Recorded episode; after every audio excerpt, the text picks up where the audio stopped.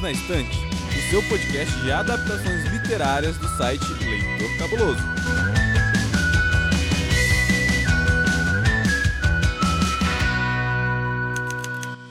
Olá, ouvintes do Perdidos na Estante, sejam bem-vindos a mais um episódio. Tudo bem com vocês? Espero que vocês estejam se cuidando. Hoje estamos de volta em mais um episódio. Agora vamos falar de filme. Falamos na semana passada sobre o livro Tubarão e hoje vamos discutir sobre a famosa adaptação de Steven Spielberg. Para isso, para me ajudar nessa tarefa cinematográfica, eu conto com Amanda Barreiro. Seja bem-vinda novamente tudo bem? Oi, Paulo, obrigada. Vamos falar sobre bichinhos fofos, aquáticos. Não é isso mesmo? Tá, tá correto o roteiro?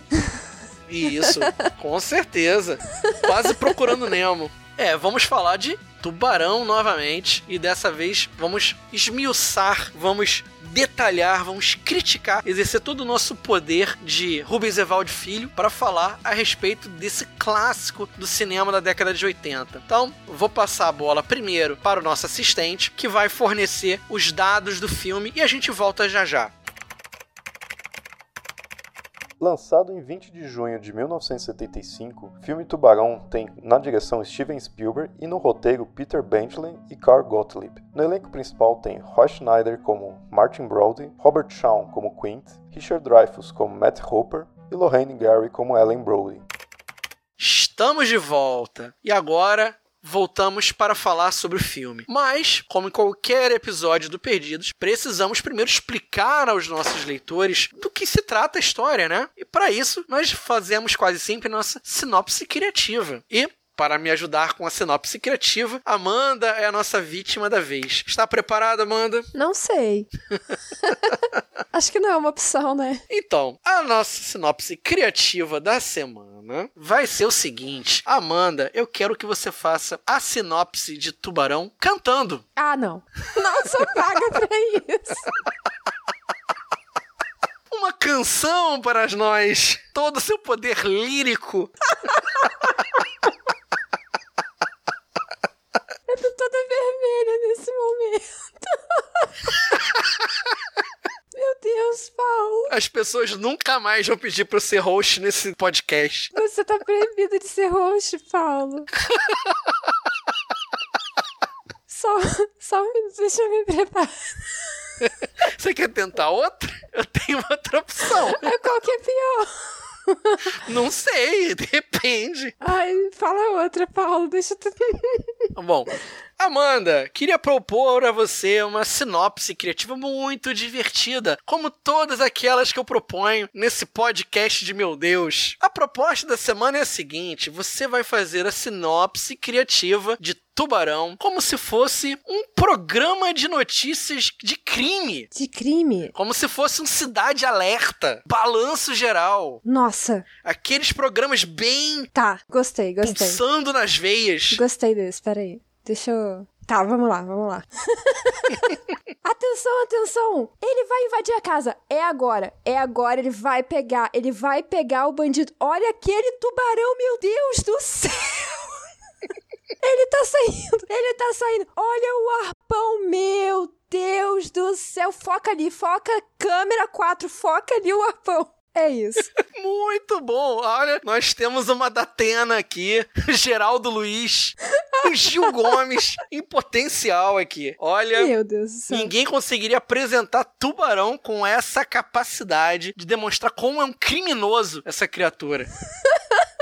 E aí, quem será que foi o bandido na minha sinopse? Fica a reflexão. Pois é. E aí, Amanda? Você já tinha visto o Tubarão? Foi a primeira vez? Você já viu muitas vezes? Paula, vou ser bem sincera. Eu já tinha visto quando eu era bem criança. Bem criança. E eu fiquei completamente traumatizada. E eu me lembrava de algumas cenas com muita clareza até hoje. E com muito medo. E por algum tempo eu me recusei a entrar na água, na praia. Eu não gostava de ir à praia. Eu via a imagem do tubarão e já ficava, meu Deus do céu, você está atacada do nada aqui um tubarão. E ficou um tempo na minha cabeça isso. E na época que eu vi, tinha muitos programas sobre ataque de tubarão, Discovery Channel, uns negócios assim, sabe? Que só reforçavam o meu medo. Eu voltei a assistir, porque eu tive que, agora pro podcast. E, na verdade, eu não senti medo. Eu tive uma sensação muito diferente daquela da primeira vez. Que você achou engraçado? Não, eu não achei engraçado. Eu, eu achei um filme um pouco triste, inclusive. Tem umas cenas meio de susto. Eu tomei susto em algumas cenas, ser sincera. Uhum. Que tem umas coisas meio repentinas, né, que acontecem, mas Uhum. no geral, assim, na análise geral do filme, é um filme dramático, um filme triste. Tem o terror, tem a ação, mas é um filme triste. E você, Paulo? É, eu- assisti. Engraçado, eu fazia natação quando eu era pequeno. Muito bom isso, né? Você botar pra assistir tubarão, sendo que você fazia natação duas vezes por semana. É, não, Muito tá legal. ótimo. É ótimo isso. Cara, e eu fiquei com aquela música do tubarão muito tempo na cabeça. Tandam, tandam, tandam, tandam, tandam. Cara, direto aquela música na cabeça. E eu mergulhava na piscina querendo sair rápido. Eu fiquei acho que umas duas semanas assim. Assisti algumas vezes na adolescência. A gente sempre achava que, ah, vamos ver. Aquele filme tem muito sangue, tem muita violência. E até já antecipando um pouco da pergunta que eu vou te fazer a seguida, do meu ponto. Eu acho que o filme ele, ele deu uma envelhecida meio, meio ruim, né? Ele não foi muito feliz no envelhecimento dele, né? Tipo assim, as cenas mais chocantes dele, elas são meio pastelão, se você for entender hoje, né? Os, os defeitos especiais são bem abundantes, né?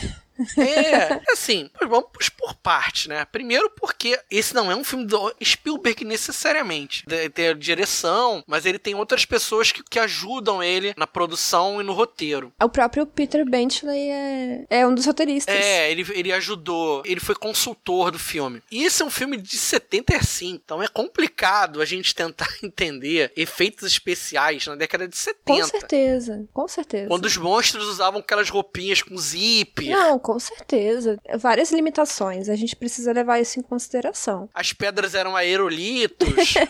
De isopor. É, então é, é meio complicado. Tem algumas cenas, tipo assim, acho que é logo no começo da menina que é devorada do casal, que a menina vai nadar. Aquilo é, É muito, muito mal feio. feito. O do menino também. Isso não é muito spoiler, porque é logo no comecinho do filme, inclusive, tá? É, são as primeiras cenas do filme. Mas assim, É. as pessoas simplesmente explodem quando o tubarão ataca. Sim!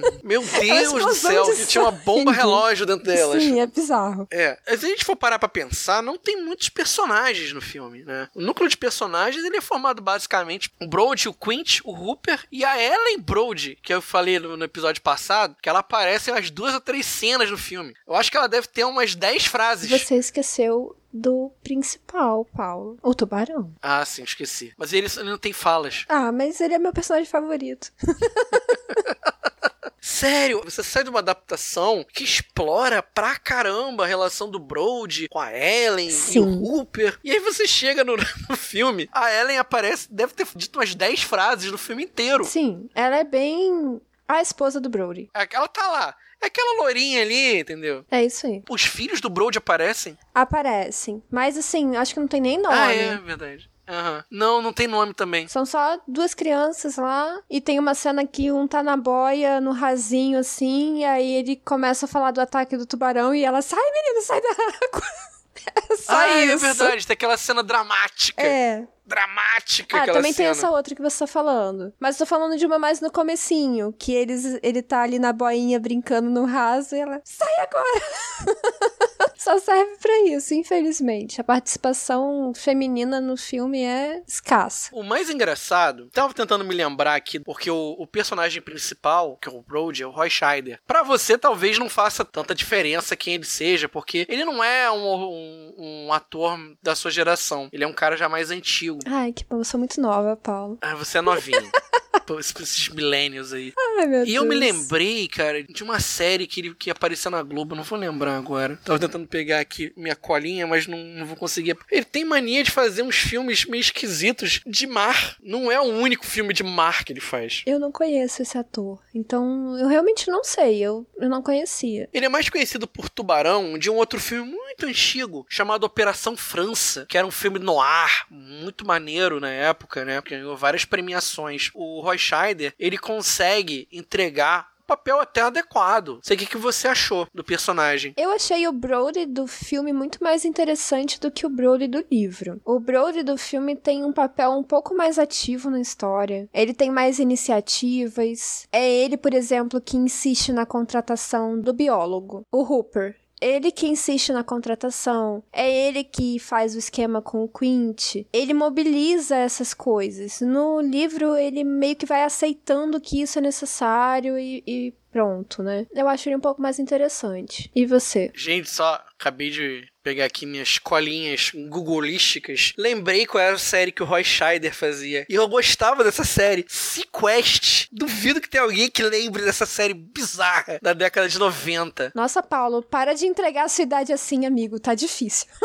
é, cara. Não, Sequest é uma série de um cara que ele é o capitão de um submarino. E ele precisava. Era um desses procedurais da vida. Ele precisava resolver casos que envolviam tecnologia, Aí ele levava o Sequest, era um submarino altamente tecnológico. Imagina o altamente tecnológico. Não, mas tinha umas.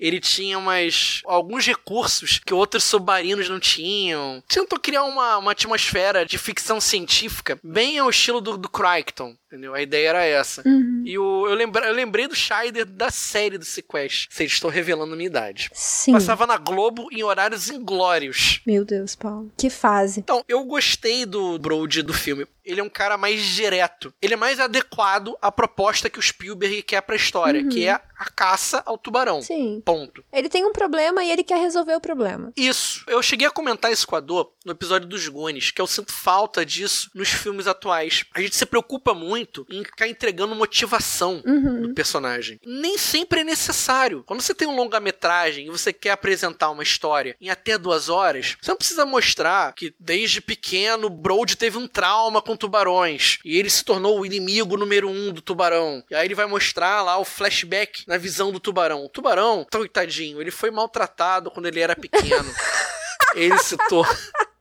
Ele levou muito tubarão. choque elétrico de marinheiros pelo mundo inteiro e ele se tornou revoltado. Mas não apenas isso, ele desenvolveu uma inteligência maligna capaz de derrotar os mais terríveis inimigos. Pra quê? Fica parecendo uma narrativa do, do, do Zack Snyder. Quatro horas. O que o, o Spielberg consegue fazer muito bem em uma hora e meia, uma hora e quarenta, o Zack Snyder precisa de três, quatro horas. Eu acho assim, é um filme com essa proposta. Ação e É. uma camada ali de terror. Sim. Então, basta dizer, olha, esse aqui é o personagem principal, ele é assim, ele reage dessa forma e ele vai fazer tal coisa. Não, a proposta básica é: eu tenho um, um policial, ele tem um problema a ser resolvido. Ele vai ser derrotado uma, duas vezes, ele vai tentar buscar ajuda. Vai ser derrotado uma, duas vezes, vai buscar mais ajuda. E aí eles vão se unir num grande grupo pra tentar derrotar o tubarão. Ponto. Acabou. E assim, o que é importante a gente saber sobre ele é de repente alguns traços mais marcantes de personalidade, né? Como ele reage, Uhum. se ele é um cara mais passivo, se ele é mais ativo, se ele é mais covarde, como o Brody do livro, que seria um traço importante. Eu acho que tá bom de parar por aí. Sim, basta você falar assim: olha, é o policial, ele é determinado. Aí você tem lá o cientista, é um cara curioso. Uhum. Aí você tem lá o marinheiro, ele é mais experiente. Acabou. Não Sim. precisa entregar mais nada além disso. Ah, você tem uma cidade que fica na praia. Você mostra uma praia. Sim, concordo. Eu acho que o livro se perde justamente no que o, o filme consegue recuperar, que é Sim. essa quantidade muito grande e desnecessária de informações que o filme conseguiu cortar. Se a gente for pegar pra ver outros filmes do Spielberg, eles são todos nessa linha. Eles são fáceis de entender. Uhum. Você não precisa de todo um conhecimento enciclopédico pra saber o que que tá sendo apresentado na história. Até porque a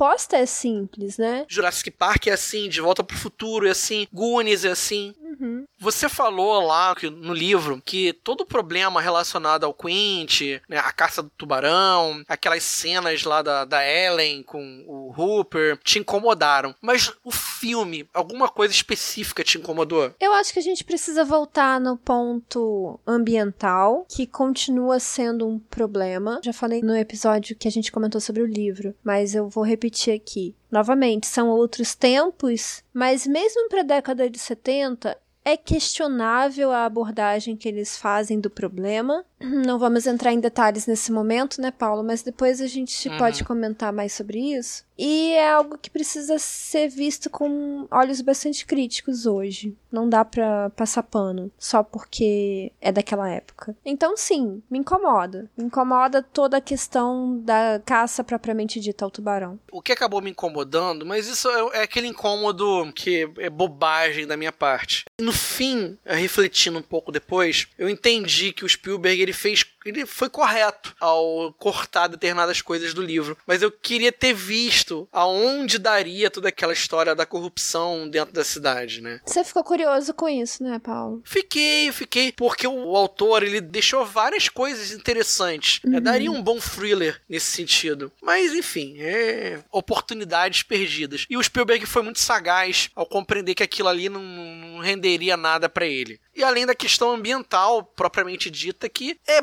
bem complicada a maneira como eles, eles cuidam, né? Não só você separar o público, né? De, de, de, você evitar que as pessoas vão até o local, eles nunca conseguem direito. Nem no livro também eles conseguem, né? Mas, enfim, a maneira como eles lidam com o problema é sempre de uma forma muito brusca. Uhum. Não é de uma forma pensada, né? E a presença do Hooper ali, eu achei meio acessória. Poderia ter sido qualquer outro cara. Sim, é força bruta pura, né? Paulo? Não, não é. tem. E assim, força bruta no sentido literal da expressão, porque sequer é uma solução razoável no sentido mais prática, sabe? Se eu for parar pra pensar, o Hooper, ele parece uma versão de protótipo daquele cara que tá no Jurassic Park, do cara da, da, teoria do caos. É o cara que detém o conhecimento, que vai expor as fragilidades do teu plano. Mas ele sequer é essencial. Entendeu? Enquanto que o outro personagem, o Malcolm do Jurassic Park, ele se torna essencial, até pela atuação do ator e também pela maturidade do roteiro, do Crichton, aqui faz diferença alguma ali. Ele é apenas mais um. Não faz. Ele chega, ele dá informações interessantes sobre o tubarão. Ele bota medo nas pessoas. Ele deve ter tantos metros, ele é definitivamente da, um tubarão branco, pananã. Legal, ok. Mas a partir daí, o que mais ele faz de relevante? Nada. Que eu me lembre nada. Nada. Então, eu vou pedir ajuda nosso assistente para dar mais algumas informações sobre o filme e voltamos no próximo bloco para falar mais a fundo do filme e já com spoilers. Então, assistente, manda aí.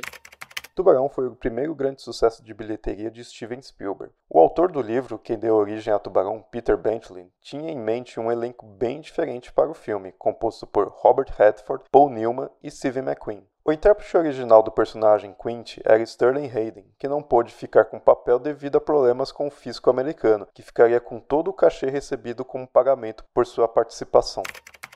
Então voltamos, voltamos ao nosso bloco com spoilers. Então, se você ainda não assistiu o filme, não leu o livro, volta, dê uma lidinha, assista o filme. Ou então, se você não se importa, continue aqui conosco, que agora a gente vai debater um pouco mais a respeito de alguns temas do filme. Enfim, Vamos lá. Você falou da questão ambiental, né? Uhum. E ela se manteve do livro pro filme. Sim. De que maneira você acha que isso impactou na sua percepção? Olha, Paulo, acabou impactando muito porque eu me posiciono de uma forma muito contrária a isso tudo. Então a minha experiência acabou sendo prejudicada porque eu não consigo deixar de lado o sentimento de que tudo aquilo que estão fazendo é um absurdo, sabe? Não tem o menor cabimento esse tipo de raciocínio nos dias de hoje. Inclusive, por coincidência, ontem eu vi uma notícia de um ataque de tubarão. Eu não vou saber dizer qual foi a praia e que houve uma vítima, um senhor acabou falecendo. Ele foi resgatado do mar, socorrido, mas acabou falecendo no hospital. Um ataque de tubarão numa praia aqui no Brasil. Uhum. Eu fiquei pensando, nossa, tudo que acontece no filme seria impensável hoje. Ninguém contrataria ninguém em sã consciência, né, contrataria um caçador de tubarões para é, acabar com uma espécie que é ameaçada de extinção como tubarão branco. Aliás, com qualquer tubarão, mas no caso do filme, né? Mas no caso do filme. Até porque hoje em dia, um tubarão com o porte do tubarão do filme, com a raridade que ele representa, porque ele assusta inclusive o especialista, né, que diz que nunca viu algo tão monstruoso, tão gigantesco como esse tubarão, hoje em dia ele seria objeto de proteção e pesquisa. Então eu acabei tendo uma visão meio estranha do filme, porque não tem como desvincular uma coisa da outra? Olha, eu fiquei pensando um pouco depois sobre como que foi conduzidas as coisas. Caramba, é reflexo realmente de uma época, né? Na década de 70, no início da década de 80, isso acabou ganhando muito peso. Por incrível que pareça, o filme do Tubarão realmente ele teve esse impacto na época. Houve um aumento na caça. O filme não foi o provocador disso, mas foi um fator importante. E a gente ainda tá há décadas de uma discussão sobre meio ambiente e o quanto o ser humano ainda impacta no meio ambiente. Hoje a gente sabe que teve algumas espécies marítimas que foram extintas nesse período por, causa de práticas de, de, pesca que não eram regulamentadas, né? não havia uma punição, os métodos empregados eles eram os mais cruéis, mais cruéis e desumanos possíveis. Então o filme mostra isso até com certo romantismo isso Sim. me deixa preocupado. Porque, assim, no livro, o personagem do Quint, ele é um personagem trágico. Ele não é um personagem, não é o, o cara, o entendedor, né, o caçador, né? Ele é um cara que é obsessivo. E no filme, ele não, ele parece, ah, ele é o cara legal, é o, né, o cara que tem o arpão, é o cara que sabe as artimanhas do mar. Uhum. Passa uma outra imagem do personagem. E a leitura que foi feita disso é que é preocupante. Não é o livro propriamente dito, não o livro Tubarão, tem seus complicadores, mas a leitura que foi feita do livro, ela complicou o que já era ruim. É, nesse ponto tem que concordar, Paulo, porque nessa discussão de homem versus natureza, e o filme coloca o homem como vencedor da natureza, né? Uhum. Na verdade, é o homem que perde. Uhum. Se o homem vence a natureza, é o homem que perde. E isso não fica claro no, no filme. Isso é romantizado, como você falou. O livro deixa isso muito bem demarcado. Uhum. O homem perde no final, né? Me lembrou até a imagem de um faroeste. Porque no faroeste, uma das temáticas do faroeste é que o protagonista, ele geralmente é um fora da lei. Ele é um cara que ele age à margem da lei para trazer justiça. Então ele é um cara que chega dentro da cidade para resolver um problema e ao final, quando ele resolve um problema, ele não consegue mais permanecer na cidade. Por quê? Como ele é um cara que age à margem da lei, ele não consegue ficar numa cidade que agora tem uma visão ordeira das coisas. Então, ele precisa sair e ele vai em direção ao pôr do sol. Uhum. Esse é o tema básico de todo o western. E o tubarão, ele é isso. Ele é esse protagonista. Ele é um invasor, ele é o cara que chegou numa cidade, causou um monte de problemas, e ao final, ele já não era mais bem-vindo à cidade. Então, ele já não, não se encaixava dentro de uma cidade ordeira. Então, ele sai em direção ao pôr do sol. Essa é a temática do livro. É, e, e ele acaba acaba sendo caçado, né? É com ênfase no ele sai em direção ao pôr do sol. No filme, não. No filme, a natureza era derrotada pelo homem porque ele é mais forte, né? Até tem um momento de descontração no final do filme. Eu vou falar assim, com perdão ao, ao ouvinte se não leu o livro, mas só para fazer um comparativo, sugiro até que leia, mesmo sabendo disso. A morte do tubarão no livro é trágica. Uhum. É um momento triste. É um momento de contemplação. No filme, é um momento de pura ação. Sim,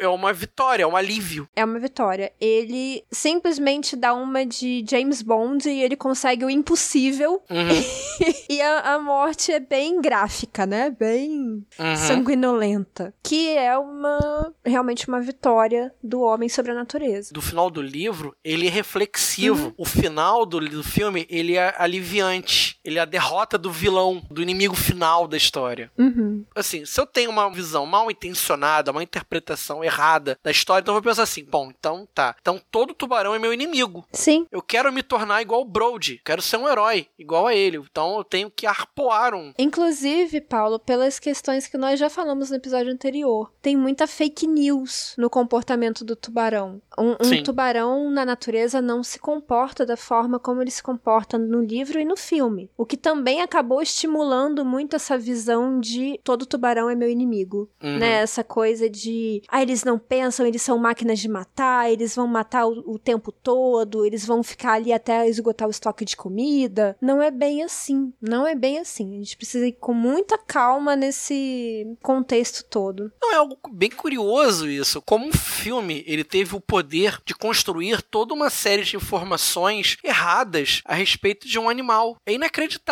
isso. Sim. Se a gente for parar pra pensar. E são medos e preconceitos que ficaram na nossa cabeça, na nossa cabeça que eu digo coletivo, né? Até hoje. É a imagem, por exemplo, que a gente tem por exemplo, quando foi o filme do Free Willy. Ah, sim. É, a baleia É, assassina. a, a, a baleia assassina. Olha que animal engraçadinho. Eu posso treinar ele pra ser meu amigo também, né? Ai, cara. É complicado, porque assim, o filme ele é muito bem produzido. Ele tem um roteiro muito afinado. A trilha sonora é espetacular. É. John Williams. É John Williams. Não, a né? direção é impecável. É impecável. O filme ele é impecável. Claro, estamos falando de um filme de 1975. É um filme com defeitos especiais hoje. Não envelheceu bem. Ok, isso é compreensível. Mas se a gente for entender ele dentro de uma conjuntura de época, ele é um filme espetacular, que teve um orçamento baixo, faturou uma nota Ele é bem simples. É bem simples, sabe? E foi responsável por todo o movimento da- de cultura pop, que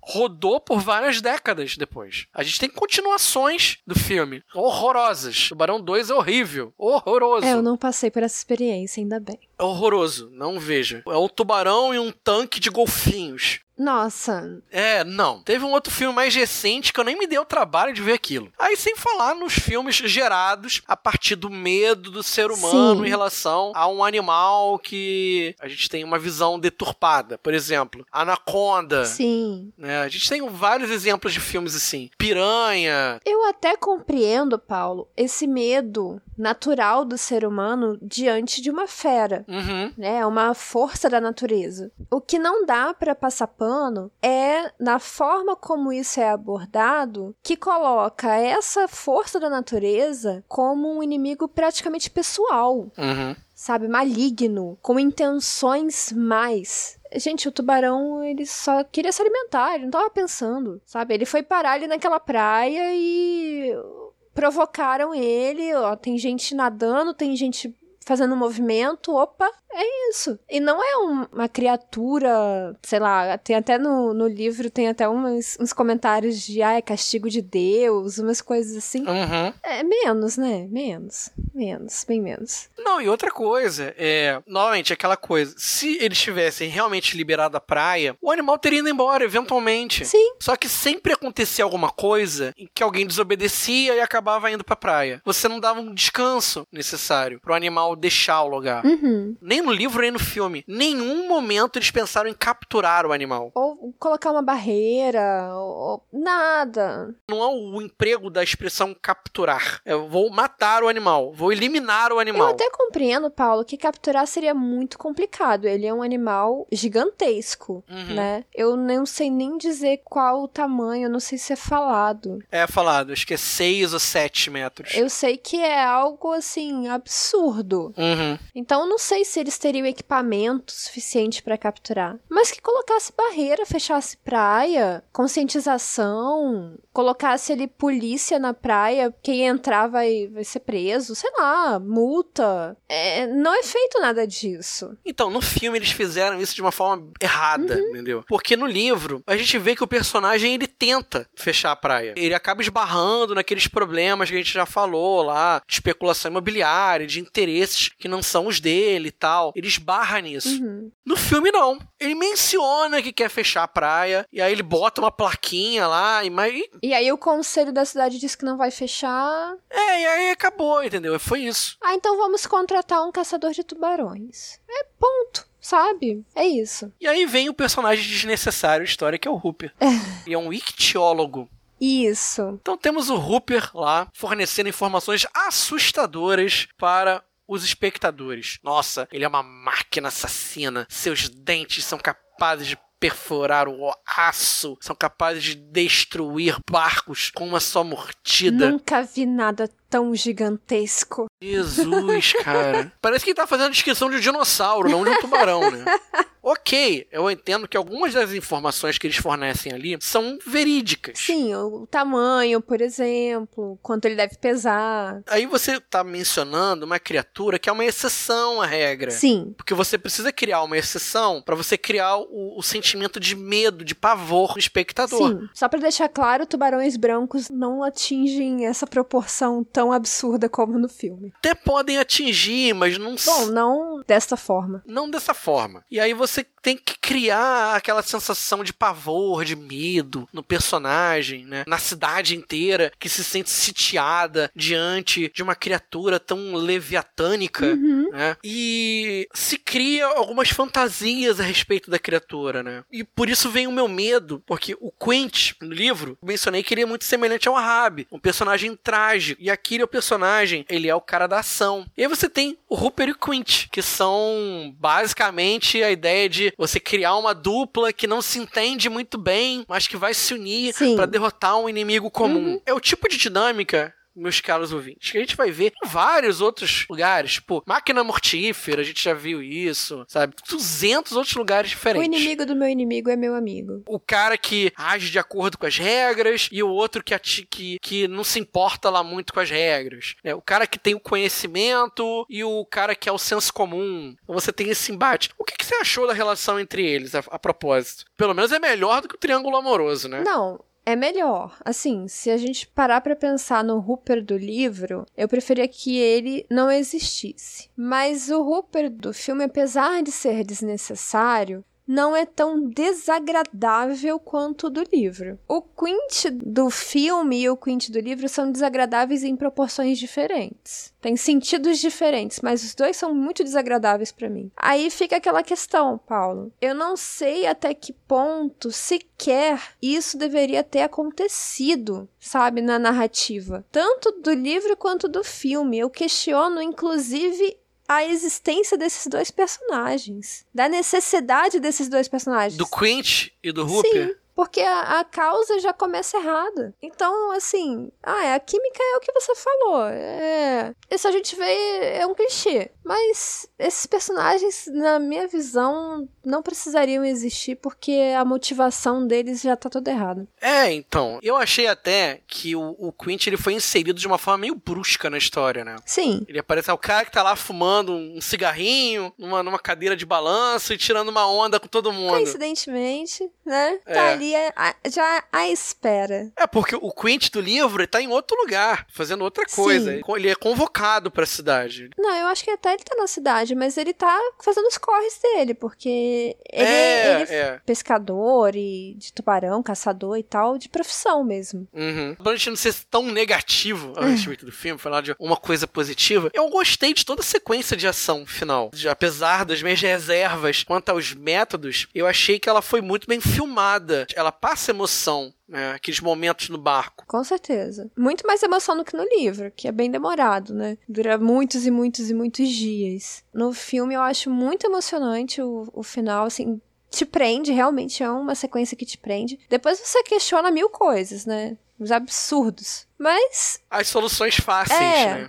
E, e, mirabolantes também, né? Especialmente a, a, a, do finalzinho. E os efeitos meio exacerbados também, mas enfim. Mas é uma boa sequência de ação, sim, sem dúvida. Como entretenimento, consegue entregar o que se propõe. Fico lembrando da cabecinha do tubarão saindo muito mal feito. Ai, meu Deus. do barco. Aí vem a cabecinha, sim. a boca, sim, a boca do tubarão aparece, né? esquisita. Né? ele simplesmente aparece ali, né? Ah, aparece a cabecinha triangular do tubarão, é a boca, parece um abre e fecha. Eu não sei se você lembra, mas no livro também é descrito assim, que ele só bota a cabecinha para fora e dá um sorriso torto. É, ai, cara. Parece um. Sei lá, os dentes dele parecem uma, uma ventosa. É bem bizarro. É muito esquisito aquilo, cara. Ei, você quer encontrar um mundo secreto de adaptações literárias? Sim, mas onde? Perdidos na Estante. Então, Amanda, qual foi sua parte favorita do filme? Qual que mais te agradou? Olha, eu vou falar uma coisa bem questionável, Paulo. Hum. As minhas passagens favoritas do filme eram quando aparecia o tubarão indo atacar alguém e eu ficava, vai, vai, vai, você consegue. Estamos com uma sociopata entre nós. Desculpe, gente. O tubarão é o herói, gente. Não se enganem. Eu gostei da parte do laguinho, cara. Aquela parte do laguinho Foi é legal. bem tensa, né? O Brody correndo. Cadê meu filho? Aham. Cadê meu filho? Oi, pai, tô aqui. e o tubarão, ele... Dando tchauzinho. Aí você vê a, A barbatana. do tubarão atrás. Aí toca a musiquinha. Tandam, tandam. E eu, vai tubarão, vai tubarão. Aquela parte é muito legal. E toda a sequência final. Toda a sequência final eu gostei. Apesar das soluções fáceis. Apesar da própria solução, né, Paula? Pelo menos não foi uma coisa saída do tigre e o dragão. Ele poderia ter dado um salto com uma pirueta. Nossa. Dando uma cambalhota pra trás e arremessado o arpão. Pelo menos não É, foi não, isso. pelo menos não foi isso, mas não precisava matar o bichinho, né? Pelo amor de Deus. O bichinho. É, não... não precisa. precisava. E aí, você, nos, em 2021, você recomenda esse filme? Eu recomendo porque é um clássico. Ele tem uma razão de ser um clássico. Esse filme acabou servindo de inspiração para vários outros. E eu não falo só no tema. Eu também falo sobre a questão da própria direção mesmo. Aliás, a gente não comentou muito, mas ao mesmo tempo que no livro a ausência do tubarão deixa a gente sentindo falta dele ali na história, no filme ele tá ausente, mas ele tá sempre ali. Nós temos a sensação de que o tubarão tá sempre por perto, mesmo quando ele não aparece. E isso é uma sacada genial do Spielberg. Nós precisamos, apesar de todos os problemas que citamos, nós precisamos dar esse crédito ao Spielberg porque a direção é fantástica. E você, Paulo, recomenda? Recomendo sim.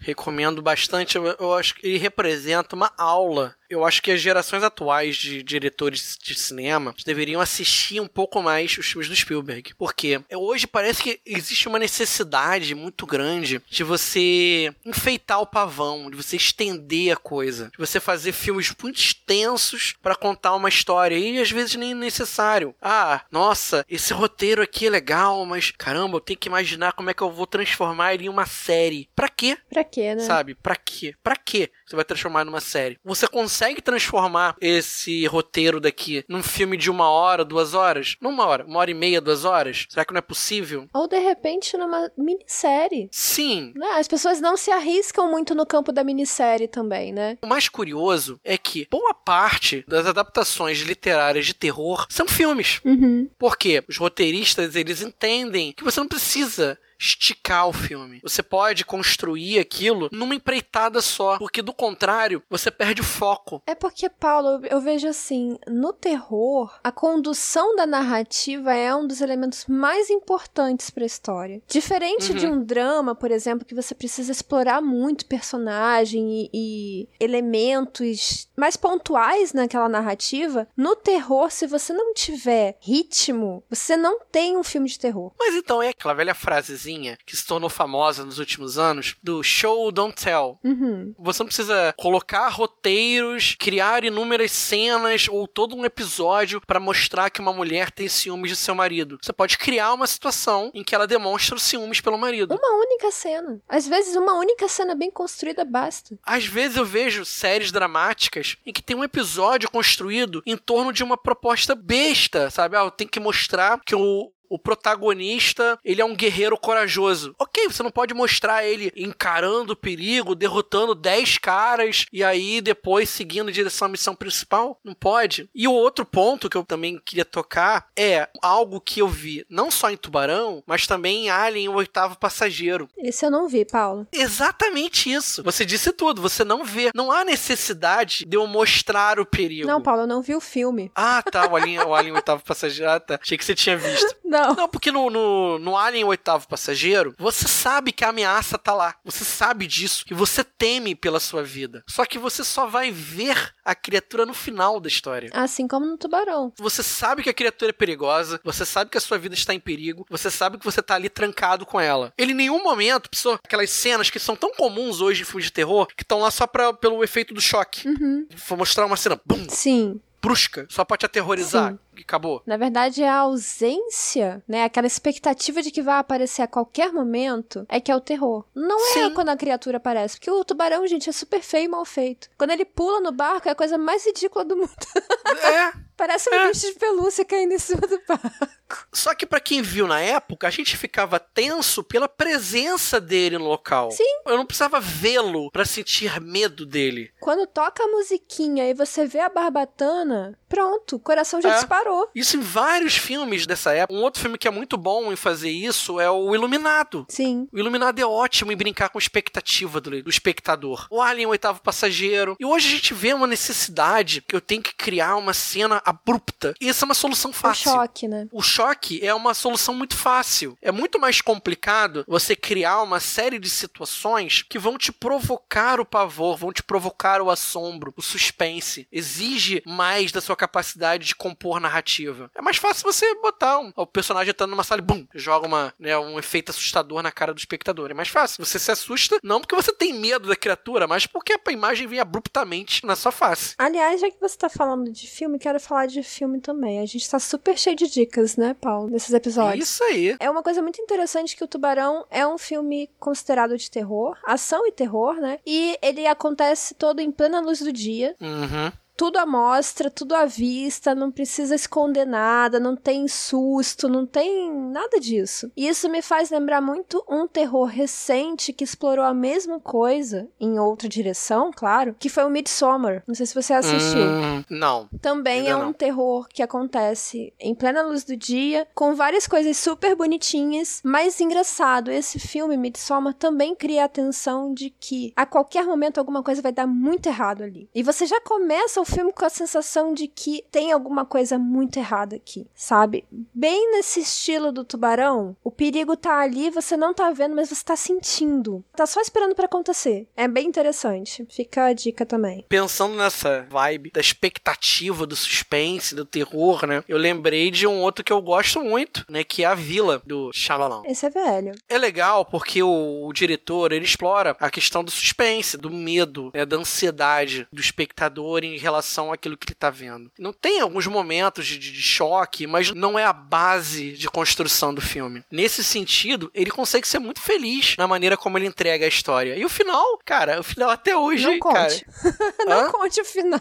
Não, não, não vou contar não, mas o final, você fica assim, tipo, caralho. É, eu assisti a Vila, mas faz muito tempo. E ele também é bem construído em torno do suspense, do que pode ser, e não necessariamente do que é, né? Sim, é. Você fica o tempo todo preocupado com o que tá acontecendo, mas você não tem certeza do que que é. Isso aí. O Midsommar também. Só que eu, eu lembrei do Midsommar porque também tem essa coisa assim muito clara, as cores são bem estouradas. Uhum. Não tem esse clima de terror que já é facilitado pela noite, É, né, pelas trevas, aquela coisa mais sombria. já te coloca dentro do, dentro do espaço do sobrenatural Sim. ou do terror. Enfim, hoje fizemos barba, cabelo e bigode, apresentamos o filme, criticamos, metemos o pau nele. E aí, Amanda, chegamos ao final. Deixe seu recadinho aí pra galera que acompanhou a gente até o final, né, que conseguiu ver a gente falando de problemas ambientais nesse filme. Deixe os seus recados e fale sobre suas redes sociais. Por favor, Amanda Barreiro. Ai, gente, olha só, eu militei toda, mas às vezes é necessário, né? Tô aqui pelo Perdidos, nem sempre tão rabugenta, mas às vezes a gente precisa. E lá no Ficções Humanas também, fazendo minhas resenhas. Vocês me encontram por lá, por aqui. E também no Instagram, eu sou a arroba manda barreiro. É isso, Paulo, e você? Então, as pessoas podem me encontrar aqui no Perdidos, sempre com as minhas críticas afiadas, sempre com o meu jeitinho doce e gentil de ser. Oh, um anjo. Falando mal dos livros favoritos do Baço, que ele adora que eu fale isso, que fale mal dos livros dele. Ó, o nome do vento, nome do vento, Para, hein? Paulo, não se empolga. Tá ventando. Não se empolga, Paulo. Vocês podem me encontrar lá no Ficções Humanas, no www.ficçõeshumanas.com.br ou nas redes sociais do Ficções, no arroba Ficções Humanas no Twitter ou no arroba Ficções Underline Humanas no Instagram. Ou aqui nos episódios do Perdidos na Estante, no Twitter também do Perdidos, para a alegria e a satisfação geral da torcida do Flamengo. Né? O próximo arco, vou deixar outra pessoa aí cuidar, tirar as férias, né? Volta ano que vem. Mentira, Paulo, para de ser mentiroso. sair desse país, sair desse país, não tá certo. Olha, aí eu gostaria também, né? Mas. Então chegamos ao final de mais um episódio. Quero agradecer a todos que permaneceram conosco até aqui, mas não saiam ainda, porque eu vou chamar o assistente que vai dar alguns recados para vocês a respeito dos apoios que vocês podem dar no Catarse e por aí vai, tá bom? Vejo vocês no próximo episódio. Tchau, tchau. Contribua para novos episódios do Perdidos na Estante em catarse.me barra leitor underline cabuloso ou no PicPay. Se você é das redes sociais, nos encontre em twitter.com barra perdidosestante e instagram.com barra perdidosnaestantepod.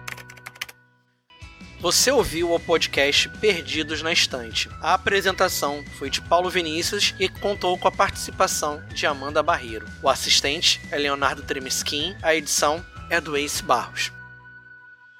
Esse episódio foi produzido graças aos nossos apoiadores. O nosso muito obrigado de coração a todos vocês. Vocês são os responsáveis por a gente continuar o nosso trabalho. Os nossos agradecimentos especiais vão para Abner Souza, Alessandro Rocha, Amauri Silva Lima Filho, Caio Amaro, Carolina Mendes, Carol Vidal, Cláudia Rodrigues, Clécius Duran, Deise Cristina, Edgar Egawa, Igor Bajo, Janaína Vieira, Leandro Gomes, Lucas Domingos, Lubento, Luiz Silva, Marina Kondratovic, Marina Jardim, Melissa de Sá, Nielson Rocha, Priscila Rúbia, Ricardo Brunoro, Rodrigo Leite, Nilda, Sidney Andrade, Tiago Felipe Rudiger, Airechu, Fernanda Cortez e Aline Bergamo.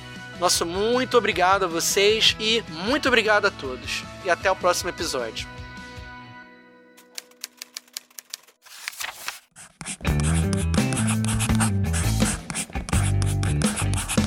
Esse podcast faz parte do site Leitor Cabuloso. Conheça nossos conteúdos em www.leitorcabuloso.com.br.